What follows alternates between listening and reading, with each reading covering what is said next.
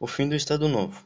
Com o envolvimento do Brasil na Segunda Guerra, o autoritarismo de Vargas perdeu força, sobretudo entre os militares que tinham sido enviados à Europa para lutar contra o nazifascismo.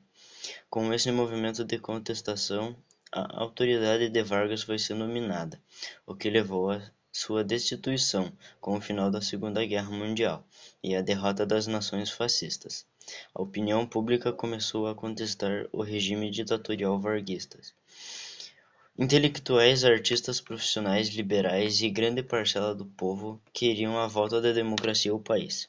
A pressão para a renúncia de Vargas aumentava a cada dia.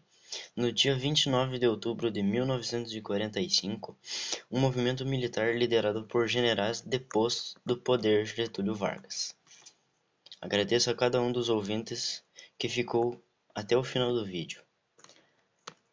Tudo será encontrado no livro de História do Nono Ano A. Muito obrigado.